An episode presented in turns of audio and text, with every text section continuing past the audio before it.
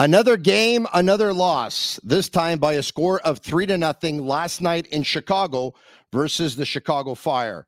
Wins are difficult to come by for CF Montreal as of late, and so are goals.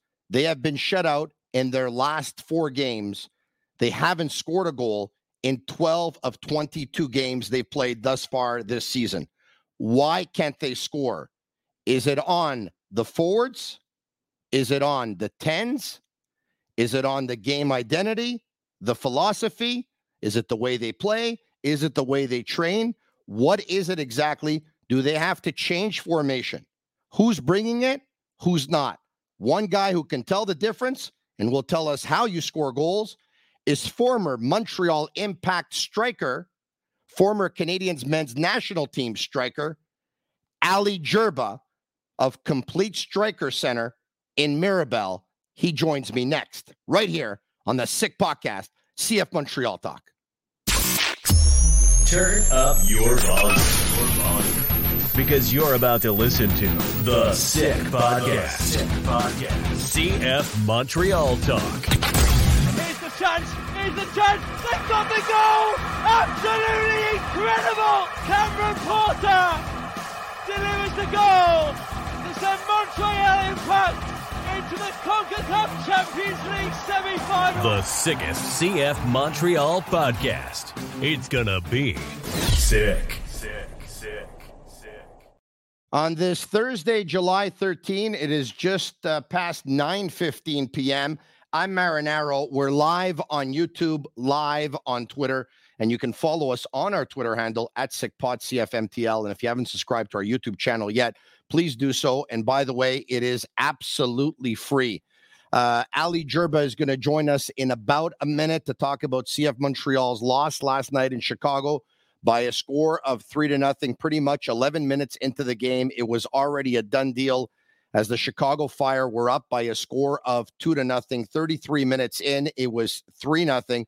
Montreal had a chance to narrow the lead, of course, as you can see uh, with a penalty kick that was awarded to them. Lassiter was the guy who was chosen to take it, which was an interesting decision by Coach Losada, and he rings it right off of the right post. Once again, if we can bring up uh, that score sheet, we'll show you that it was Gutierrez nine minutes in, and of course it was uh, Haile Selassie at the 11th minute, and it was Shaqiri. This one here was a beautiful goal. Shaqiri who steps up to take the free kick. He plays it short. He gets it back, and on the run, bang, he hammers one with his left foot into the right top corner. I'm sure it's a goal that Ali Gerba must appreciate because he himself had a cannon of a shot. He's back with us right now for the second time right here on the Sick Podcast, CF Montreal Talk. I believe it's the second time. Ali, how are you? I'm good. I'm good, Tony. How you how you doing? I'm doing extremely well. I know you're a very busy guy, so you might want to put yourself on do not disturb right now, Ali, because if someone calls you, I'm going to end up losing you, and I don't want to lose you because I would imagine we're going to have a very interesting conversation tonight. Ali, things haven't gone all that well for CF Montreal as of late. A team that had found themselves in a playoff spot now is out of a playoff spot. Last night, it was a 3 0 loss in Chicago. The game before that, it was a one nothing loss at home versus Atlanta United. I know you know that because you got front row seats, my friend. So you were there. The game before that on home field, once again, another one nothing loss. This to New York City FC. And the game before that, it was a scoreless draw at Charlotte. So now make it four games in a row. CF Montreal haven't scored. Ali, the entire city is wondering why can't they score goals? So I figured I'd pick up the phone and call someone who knows how to score goals, who did score goals with the Canadians men's national team, with the Montreal Impact, with every team that he ever played. He was so good at it that he actually opened up a center called Complete Striker in Mirabel so he can teach our players from Quebec how to score goals. Ali, why aren't they scoring goals? Oh my God, uh, Tony, that's a good question because you know what we talked about it last time about identity of this uh, team right now. I don't think that I see any identity of how they're gonna score goal because it's it's gonna be a, miracle when a player do something and score a goal. You saw the the last game them couple of times and uh, the the player they find themselves in the in a good position to finish. Me has a ex uh, forward before, couple of a chance then they should have hit it right away, or come back like towards have a good chance. Then he went a breakaway instead of cutting back to be able to get on this right foot and have an open uh, better angle. He shot with his uh, left foot and the ball went across. Zachary uh, did the same thing. So the ball was on his left instead of hitting it one time. You see, then a lot of those guys they don't have a confidence in front of the net right now. When you see them play, a lot of those guys in front of the net they don't have that confidence. Ali, it's a good point that you make. I've noticed when you talk about they don't have that confidence in front of the net and they're taking wrong decisions. I also find, Ali, that there's a lot of players on the team that don't have confidence in their second foot. You brought up a couple of examples with players with the ball on their second foot, and instead of striking it, they're looking to put it on their right foot. And the time that it, you take to put it on your strong foot, sometimes that's the difference between scoring the goal or not scoring a goal. I was extremely uh, rattled. Uh, not this game, last game, but the game before. Sunusi got in behind the defender, had the ball on the left wing, and instead of placing the ball, hitting it with his left foot, placing it into the far right corner, the way Ali Gerba teaches forwards to do, he actually turned his body a bit to hit it with his right toe and he missed the net. And I'm like, he doesn't have a lot of confidence in his second foot. And Ali, I can say this because my boys have worked with you on many, many occasions. Ali Gerba, I'm going to give away one of your trade secrets here, and I hope you don't mind. I know you don't because you tell everyone. Ali Gerba's rule of thumb outside the box, you hit it. Inside the box, you place it. And for those who are unaware what placing means, it's almost like making a pass but making it into the corner of the net.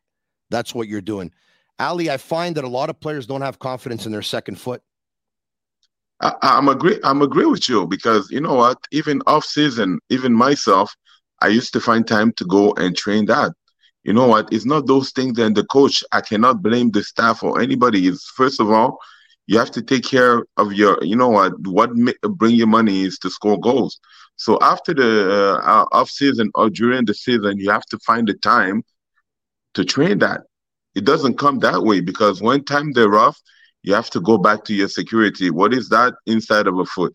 So that's why you make sure that when you hit that ball, you know how to hit it well. You have that confidence all the time. And I don't see that uh, today. Even when you see those professional, they don't give that time to go and train that. I used to be there early at training and leave the the ladies are training. Why? I wanted to be able to be to be the best at doing that inside of a foot placing the ball. Ali, you know, it's it's it's rather simplistic and rather basic, but I, I think we take for granted that players know how to kick a ball and strike a ball really well when sometimes, like you said, they probably haven't done it in a long time or they've probably never been taught. I've been seeing a common denominator, a constant throughout the beginning of the season. There are a lot of players that when they're shooting the ball, they are skying the ball.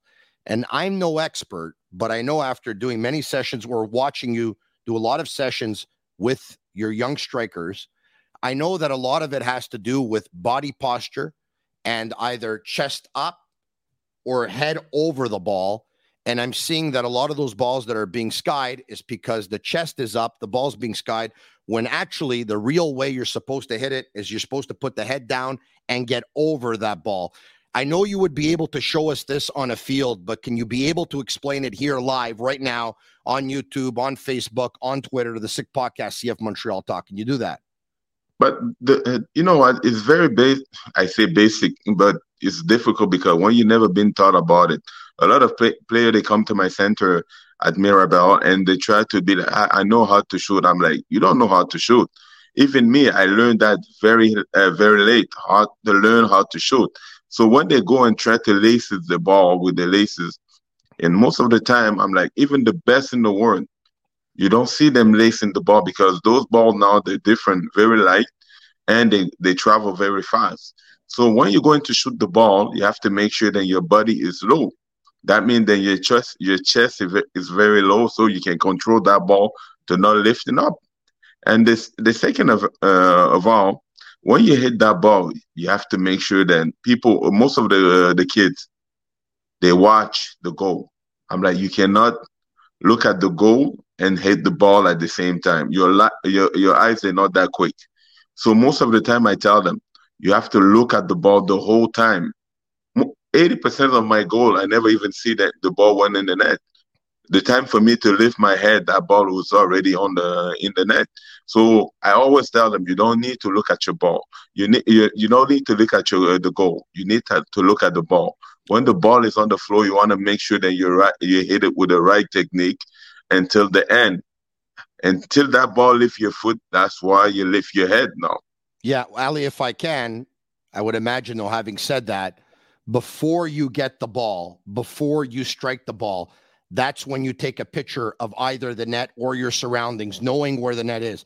You've scanned it already, you know where it is. And then the second you get it, that's when you have to try and release it off your foot as quickly as possible. If you're going, and I know this is why you like placing the ball too, if you're going to take the full wind up and the space is being closed and someone's on you, that ball could easily be stopped, deflected.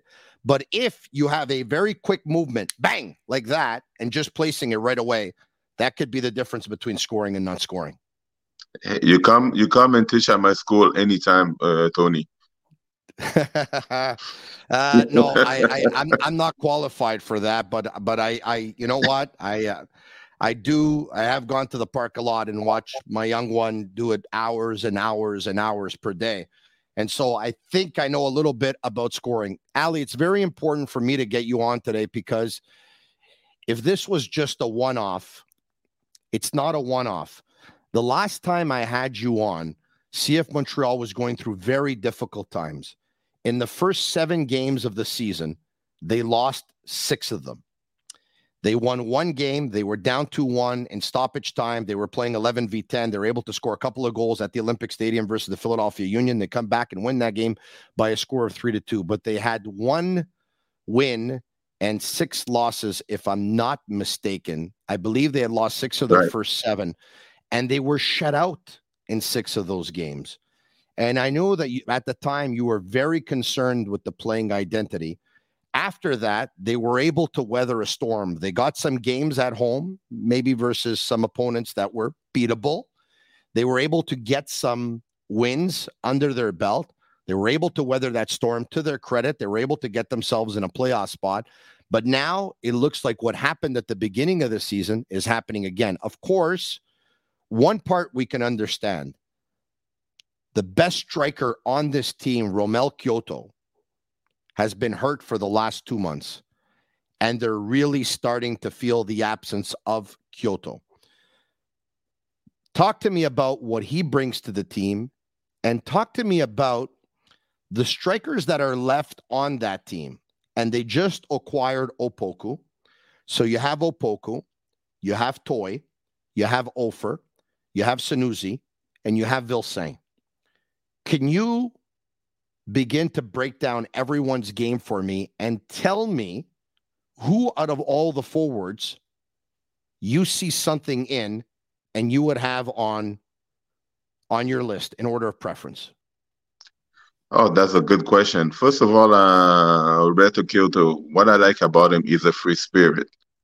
You know what? As a forward, first of all, you need to have that free spirit, have that imagination on the field. Have that, uh, have that little flair of the net. He have that. You know what? The game, the guy come, play like he was in the park. He play with passion. I love that. I love to see him play.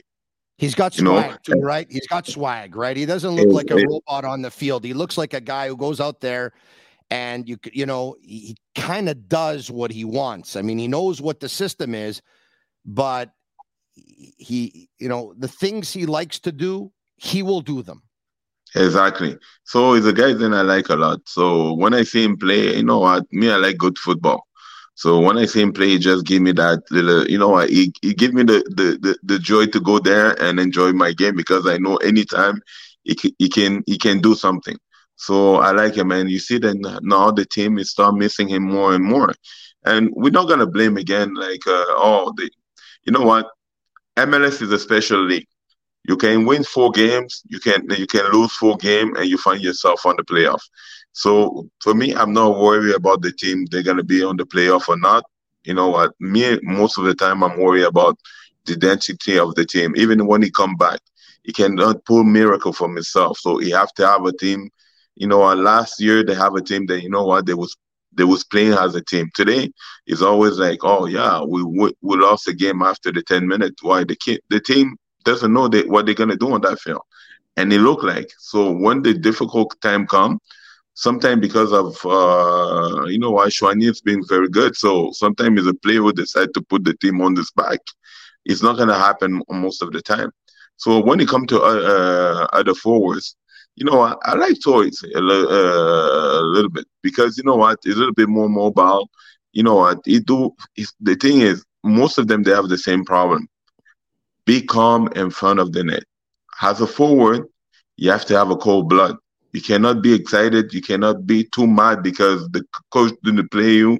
You cannot have that emotion running through your head. You have to be very, very composed in front of the net. Ice in the veins.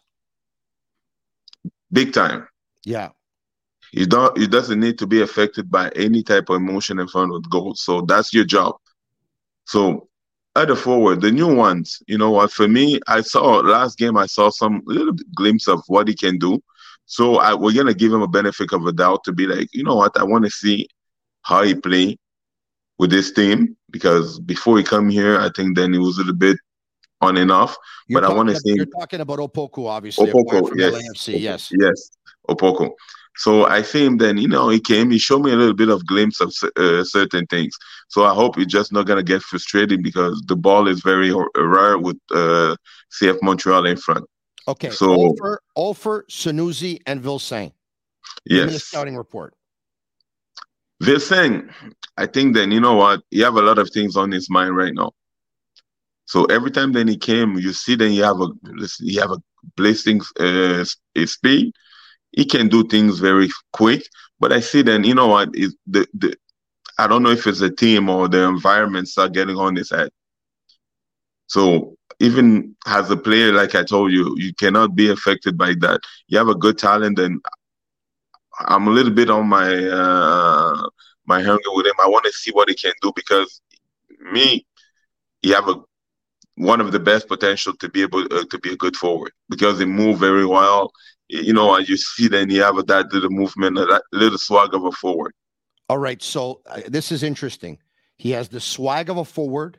He has the speed. He has the pace, he has the movement, he has the shot, but you see him thinking too much on the field. Is that it? Yes. It could that be could that be uh maybe you don't get a lot of minutes and so exactly. when, you get, when you get in you absolutely want to do everything the coach wants you. I got it. Okay. And your so your advice would be to him. Don't worry about nothing. Do your job your job is you, you come in the uh, you come in the game. They give you one minute, you have to take it. They give you an hour, you have to take it. They give you thirty minutes. Don't worry. You're you're you're you're jamming up here. This yep. is technology. This is what it is. Okay, I think we got you back. Did we get you back? If not, if you're on Wi-Fi, Ali, put yourself on data, and it's going to fix everything. Okay, you blocked up a little bit. Your magic. That's what they're paying you for. All right. Okay. Now we're good. Now we're good. Okay. You were saying? Yeah. Okay. Got it. Okay. No, no, I'm still on it. Yeah. Hello? Yeah. No, no, I'm here. Okay. I'm here, Ali. We, you had you had blocked up, you jammed up okay. for a minute there, but you were saying just block everything out, so, take whatever minutes they give you, and just do your job. That's it.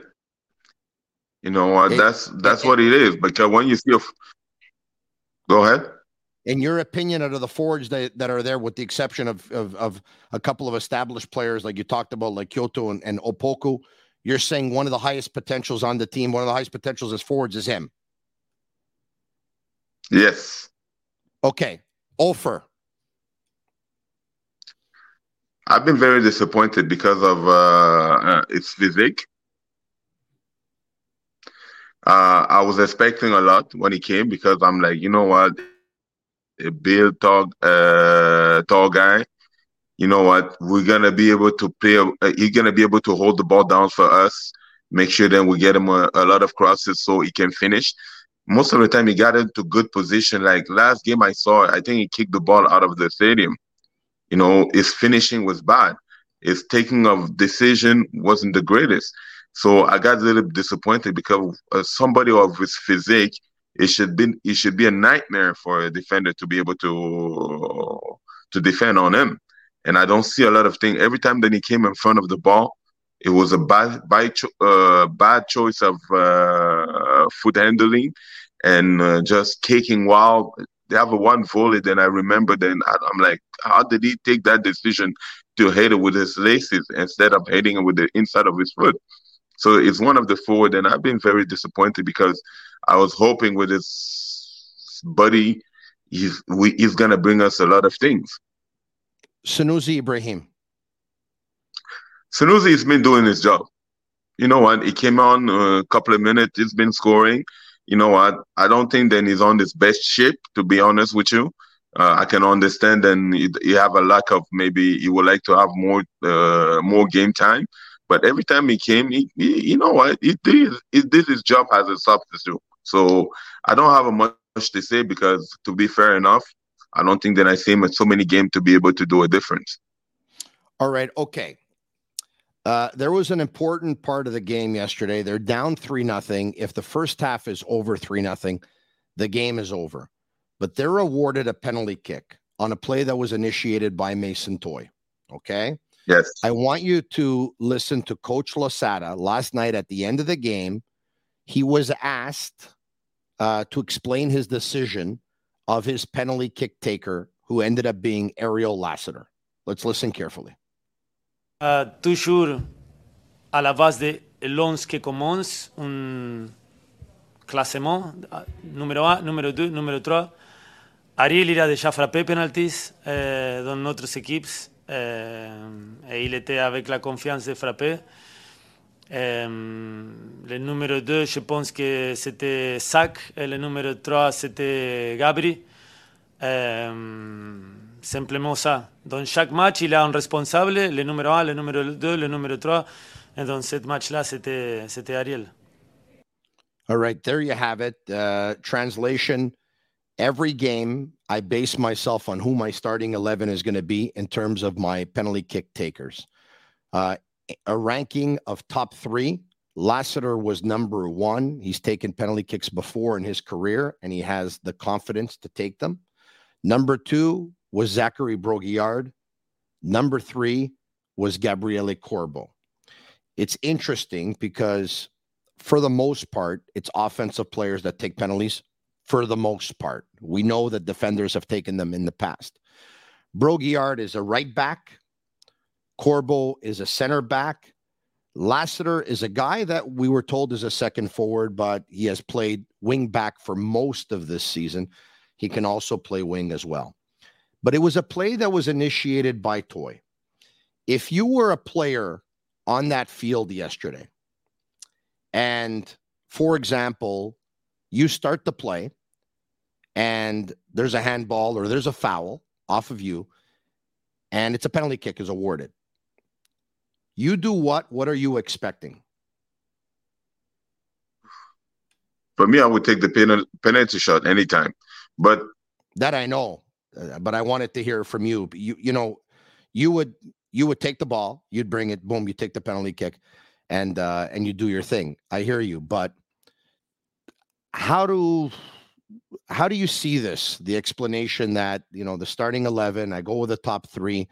Lassiter's there because one of the things I was thinking of, I'm going to tell you exactly what I was thinking of. Okay, just my opinion here. You've been shut out going into that game 11 times in 21 games. You've been shut out three games in a row. Your strikers have very little confidence right now. This is an opportunity to put your strikers in confidence. Either Mason Toye can take it, or if you want, Opoku just arrived. He scored seven goals last. You want him to be in confidence? You give it to Opoku and you ask him to take it. Ali, I think we're having a technical issue. Are you jamming up again? Put yourself on data if you can.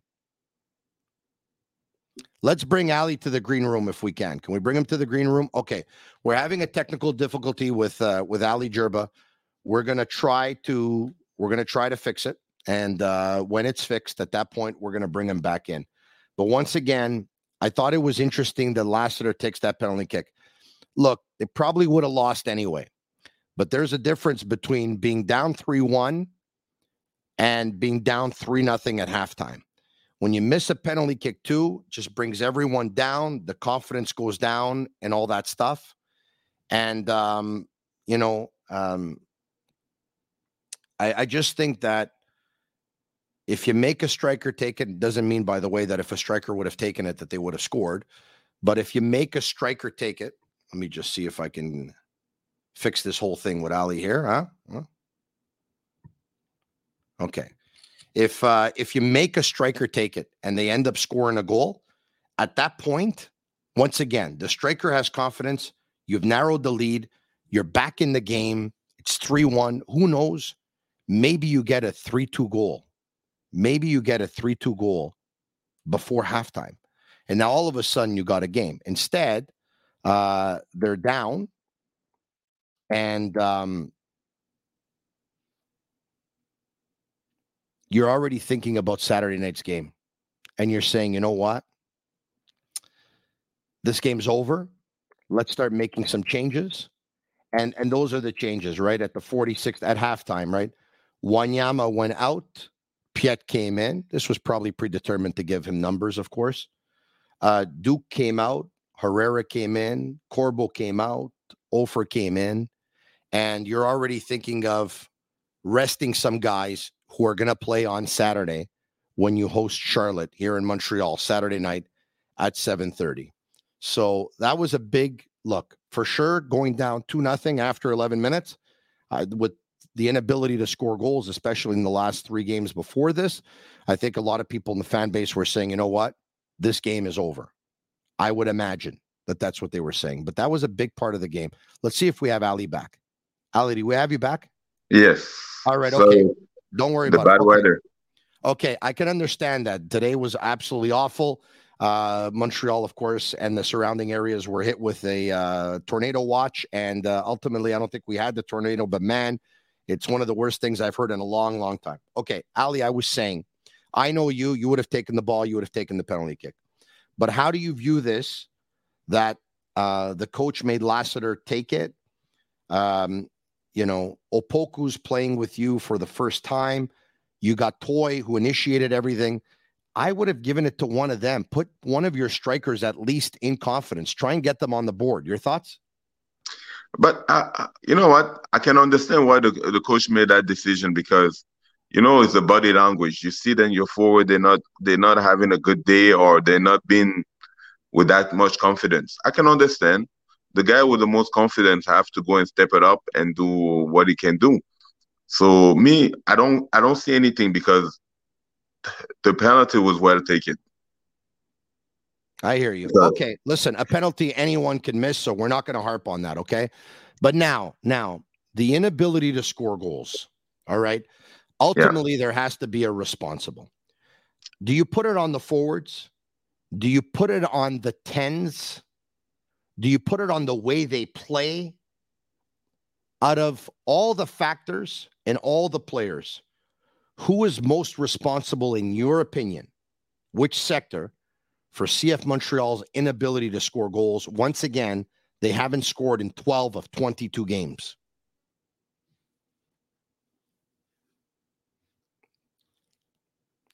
The weather again, huh?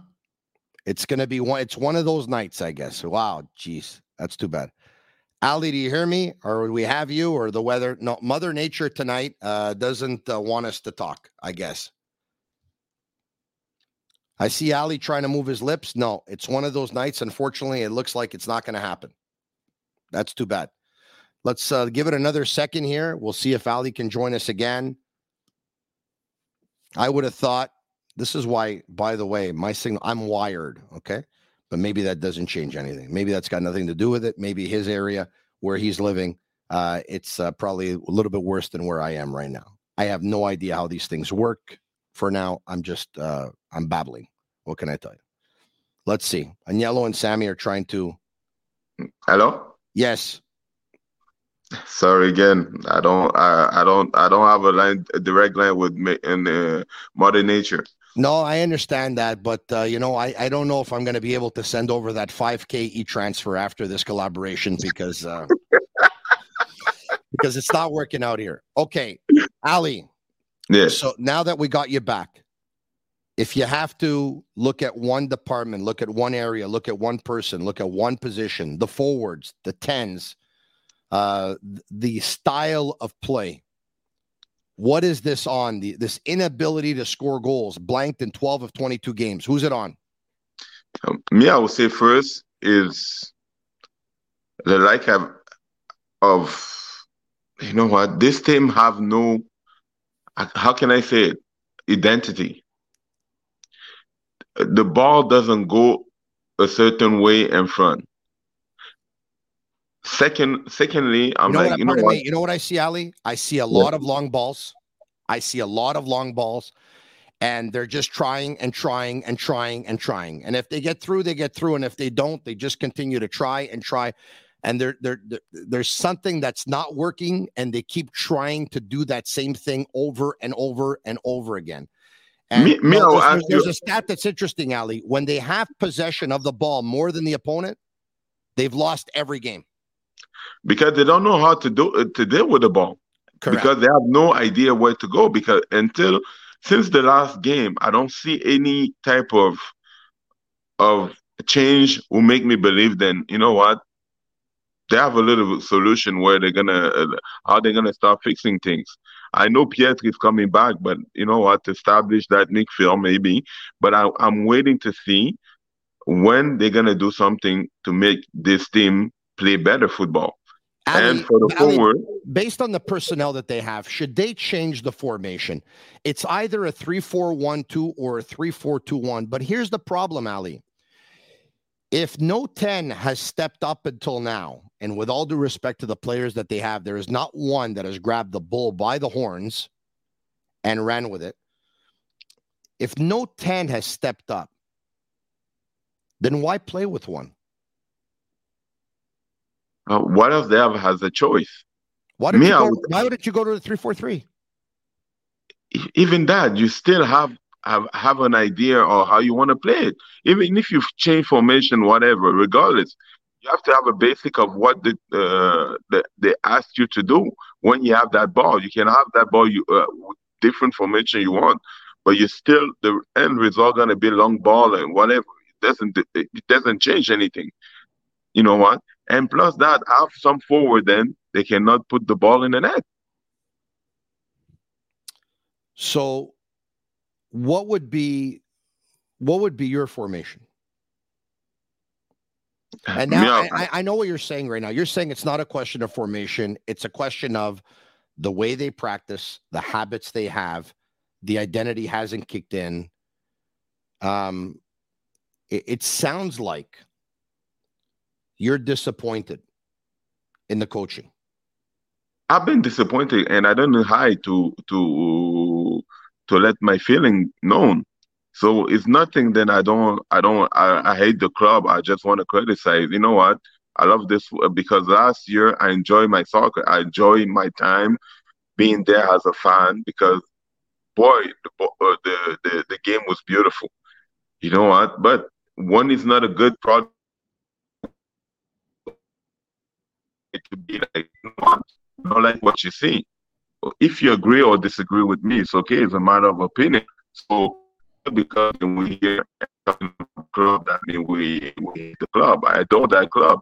But when I see something doesn't work, I can be able to see and maybe people they can look at it be like, oh, maybe let's let us try something or do something new to have a different result because since day one, this, this team didn't show me then, you know what, they're going to do a tactical uh, change will make me, who's going to make me believe that they're going to the right direction. I know that some of the players they've been injuring, now they're coming back, and some of them they've been very uh, quality players. So I'm waiting again. I'm still waiting to see to see the full squad on, and to see if I still have that. They still have that problem. Uh, you know, Ali, we know because Olivier Renard has told members of the media that uh, the way they played over the last couple of years under Wilfried Nancy prior to this year is a style of football that he wanted and um, and the formation that he wanted and the style of football that he wanted. The formation is the same. It's a 3-4-1-2 or if it's a 3-4-2-1, but the style of football is completely different. And I'm convinced that if Olivier Renard, like you, who loved the way they played last year, and like me, I don't think he loves the way they're playing this year. And as a matter of fact, I think he said it about a month ago. He said something that I, they're still not playing the way I want them to but let's see how it goes here and we'll have time to tackle it. Well, time is going on and uh, it doesn't look like they're changing the way they play. It doesn't look like they have an identity. And as long as you get wins and you make the playoffs, for some it's going to be good enough. But when exactly. you don't when you don't get the wins and should you not make the playoffs, well then no one's going to be happy. In the meantime, there is a good news. They're selling out. Good for them. I like to see that. But I'm worried, man. I'm really worried that if they don't change the way they play, if they don't start scoring goals, and if they don't up the entertainment value, those loyal fans might not be going to every game. And I, I don't want to see that. It has to stop now. I'll, I'll be there. Tony, you'll be there. We just have that on the blood, so we we're gonna be there. And you know what? This this is our job to support our team. So to show up every day and uh, and encourage the team, cheer cheer them on. But we know then when we see something then it doesn't work, you know what? We just have to let our opinion hear. So that's all. Romell Quioto, by the way, uh, should be back. He's been uh, he's been in Honduras uh, with his uh, recovery. Uh, we've seen him on social media, is a little bit here, there, and everywhere. Uh, he should be back in the next two weeks. We've been told, as a matter. And by the way, not so sure what's happening, but Matko Miljevic basically put up Uh, an Instagram post saying "Merci" with a heart. Who knows what that's all about? But here's a player who's having a hard time getting into the lineup, a player that was identified to be the player that would take over from Djordje Mihailovic's position after Mihailovic left for the Netherlands. It hasn't happened yet, and who knows what that post is all about. But this is the beauty of sports. Tomorrow, the sun will rise. It's another day. We'll find out a little bit more. And as much as they're struggling and have in the last four games, on Saturday night, they get to go out and a couple of goals and a win, and everyone will forget about it. And next week, we'll be singing a different tune. Ali Gerba, complete striker out of Mirabel. Thank you very much. Former Montreal Impact player and 15 goals in 31 games with the Canadians men's national team. That's a pretty impressive stat. It's better than your Wi Fi. We'll talk to you soon. See you, Ali. Thank you very much. All right, there you have it. Ali Gerba, thanks for watching. Tell your friends about it. You can follow us on YouTube. It's absolutely free. And check us out on Twitter at SickPod CFMTL. I'm Marinaro. Have a great night. And that's a wrap. Hope you don't miss us too much until next time. Follow the Sick Podcast, CF Montreal Talk on YouTube, Instagram, Facebook, Google Play, and Apple Podcasts.